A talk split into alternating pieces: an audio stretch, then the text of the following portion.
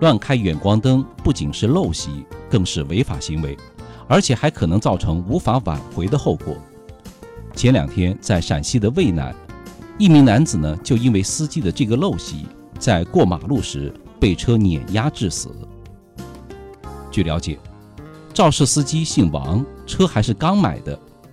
可据王某说，还有一辆车碾压了地上这名男子。他说，对面的车开远光灯闪我，我没有看见过马路的这个人，就挂倒了。对面那个车把他碾了过去，最后还跑了。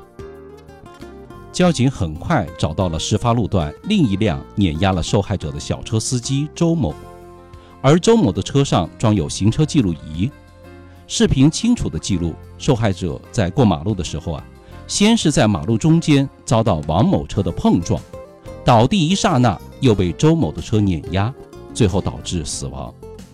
而王某自称周某的远光晃了他的眼，但实际上自己也同样开着远光。就因为开个远光，一条鲜活的生命就消失了。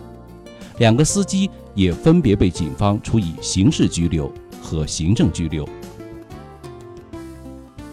远光灯顾名思义，就是相对近光而言能照得更远的灯光。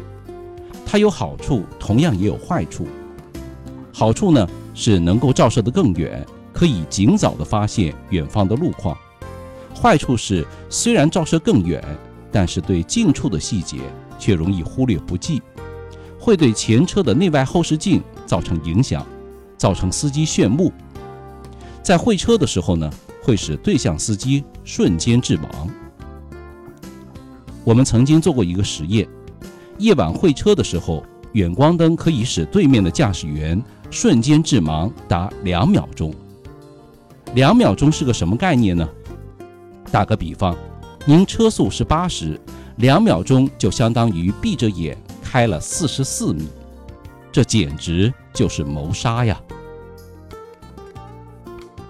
夜晚开灯有什么具体要求呢？首先，在室内严禁开启远光灯，开启远光灯罚款一百，记一分。前段时间，长沙交警抓到这种乱开远光灯的。就用远光灯对他的眼睛直射一分钟，以牙还牙，让他自己也来尝一尝白茫茫一片的滋味。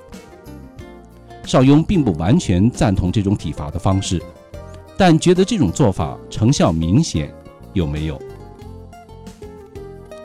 其次，雨天、雾白天，远光反而因为反射让前面的路更加迷茫。开近光灯的关键呢？是能让别人看见你自己。在郊区没有路灯、视野能见度差的时候，可以开启远光，但也不是一灯到底。其实大家可以试着经常性的远近光切换，其实这样反而更有利于全面的掌握路况。再次，请记住切换成近光的两种情况，一种是。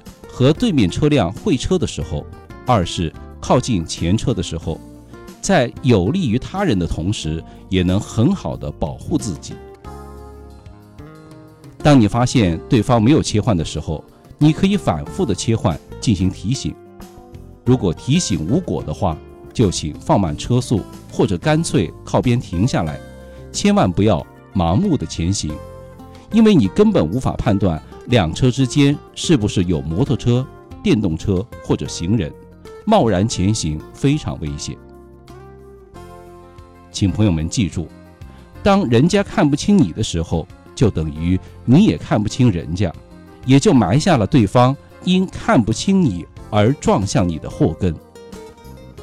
害人的结果，往往是以害人开始，以害己而告终。如果您觉得邵雍说的有道理，就请分享给朋友们吧。毕竟，只有知道这些知识的人越多，我们自己回家的路就越安全。您同意吗？